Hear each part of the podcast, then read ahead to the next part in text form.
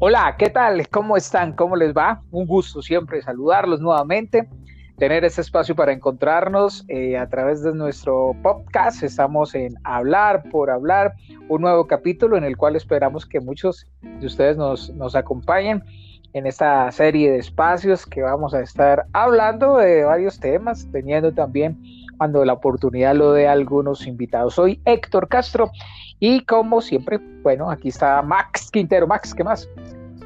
Hola, Héctor, y a nuestros podcast seguidores, una muy buena noche, una noche tranquila en la ciudad de Manizales. No está lloviendo y parece que no está haciendo tanto frío.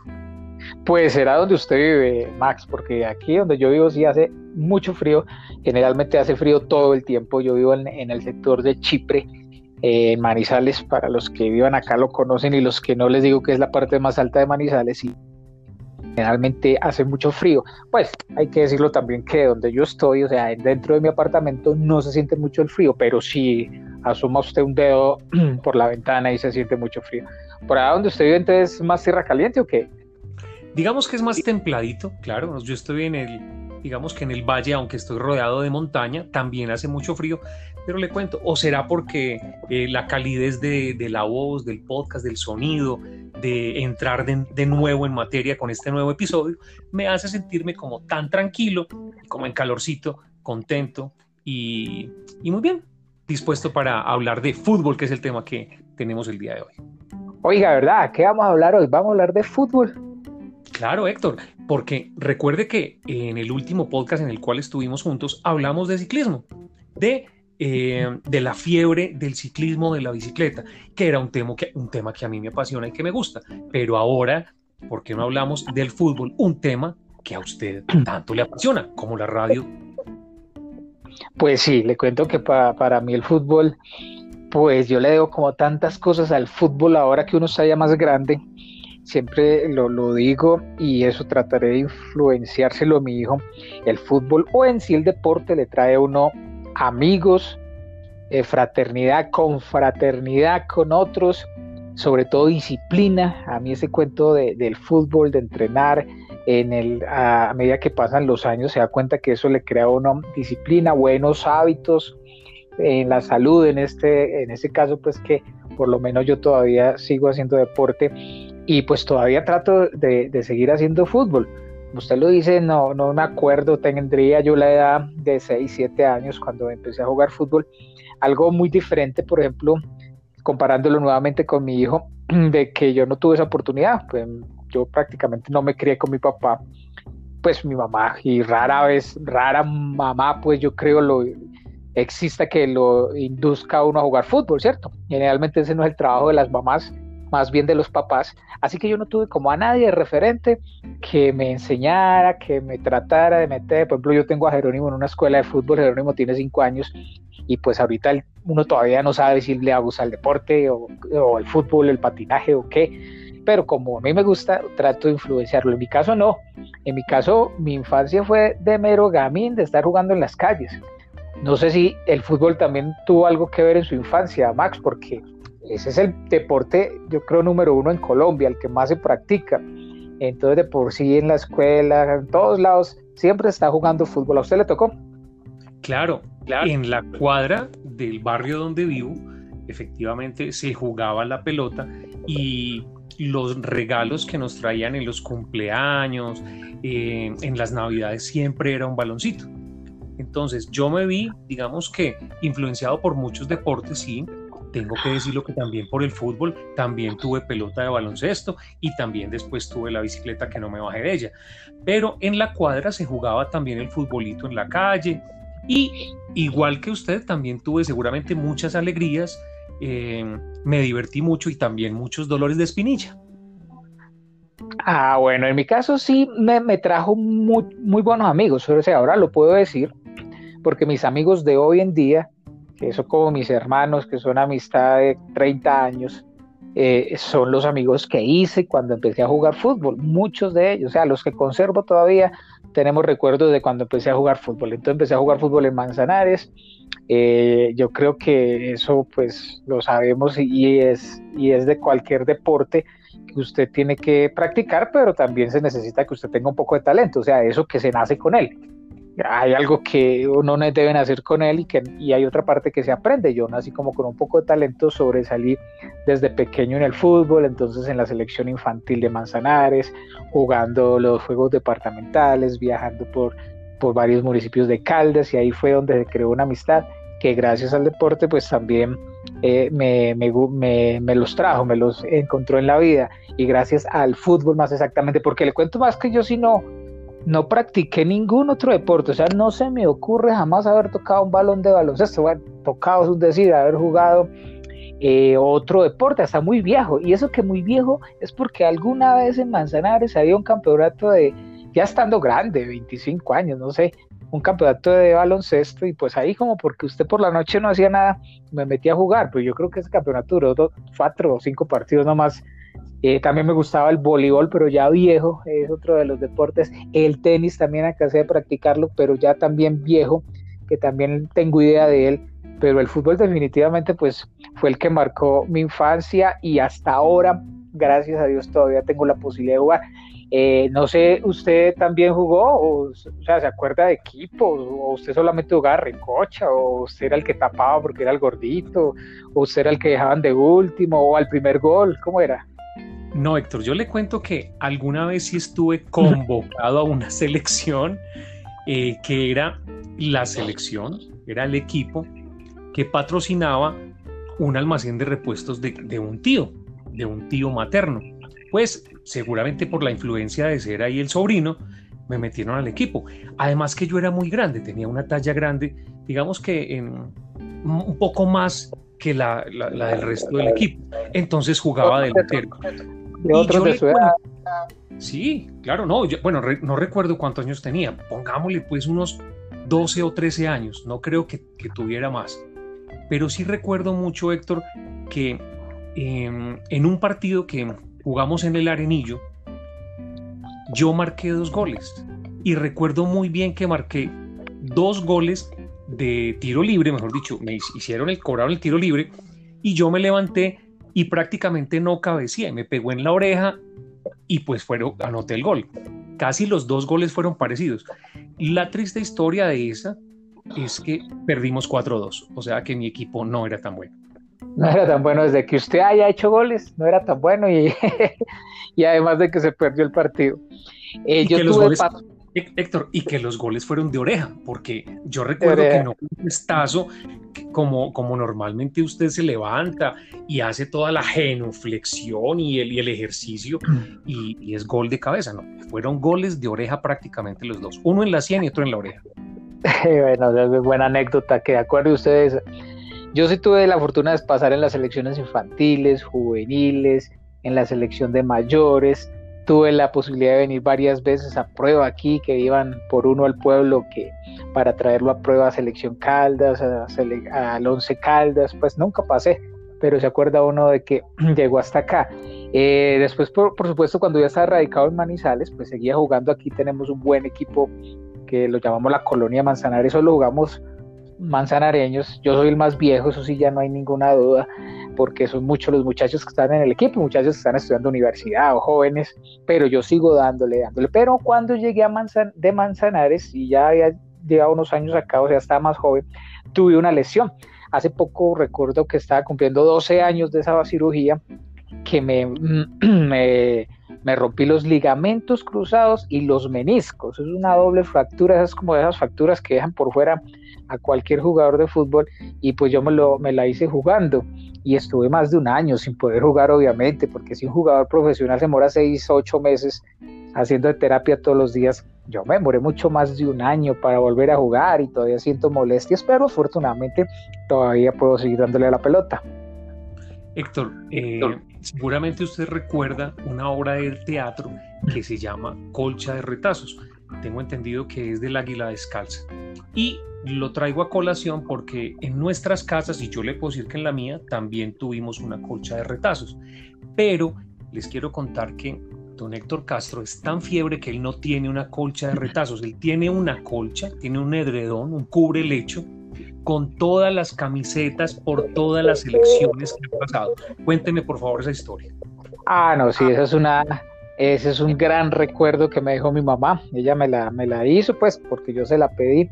Yo tenía todas las camisetas, yo sí soy pues amante a eso y, y afortunadamente pues lo hice desde pequeño, porque usted puede, cuando esté pequeño, pues eso no le importe mucho, digámoslo, una camiseta. Pero no, yo tengo mi primera camisetica, esa selección infantil, pues que usted la ve y se da cuenta del tamaño que tenía yo cuando eso, la guardé y así las fui guardando todas, todas, todas. Cuando me vine de Manzanares de la casa de mi mamá, pues allá las dejé. Hasta que una vez en una película, eso sí tengo que confesar, lo vi en una película. Eh, era sobre, no me acuerdo, creo que Aston Husher era el protagonista y era como sobre hockey. O sea, las camisetas que le hicieron esa colcha eran las camisetas del hombre de, de hockey, que jugaba hockey sobre hielo. Y yo dije, ve, eso sería lo más de bacano. Le di la idea a mi mamá y también entonces mi mamá me hizo un edredón, porque es así que llama grandísimo, para una cama doble y por lado y lado, porque tiene, entonces por un lado están todos los números de esas camisetas, que eran muchas.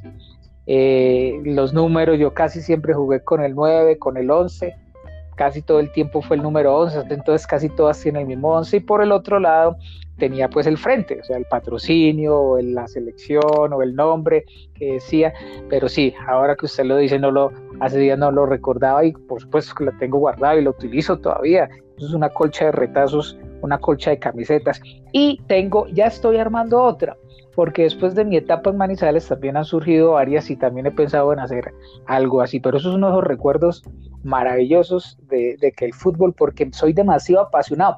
Y a propósito, cambiando bruscamente de tema, pero siguiendo con el fútbol, hoy, cuando estamos grabando esto, hoy es 27 de julio, eh, me hacían, me acordaban hoy que hace 17 años yo junto a un amigo, un buen amigo de Manzanares, iniciamos una escuela de fútbol que se llama Semillitas. Semillitas, escuela de fútbol, a él y yo nos encanta el fútbol y, siempre fuimos así muy como metelones de mirar y empezamos una escuela de fútbol con dos conos, tres balones y hoy se cumple 17 años de eso. Yo estuve en la escuela seis años, cuando me vine a, vivir a, a Manizales, él quedó con ella y él continúa con ella en esa fiebre que hemos tenido siempre por el fútbol. Es otro buen recuerdo también que nos deja, me deja el deporte. Pues bueno, ustedes han sembrado entonces semillas allí en eh, los jóvenes, en la juventud de su pueblo natal, Manzanares Caldas, eh, y usted nace también como una estrella aquí en la ciudad de Manizales porque ese equipo de su ciudad vino a jugar aquí, eh, se reunieron y todavía participan en, en, muchos eventos, ¿no? Claro, ¿no? Y, eso, y, y, muchos de esos muchachitos con que empezamos hace 17 años, hace 15, hace 13, juegan conmigo ahora, ¿no?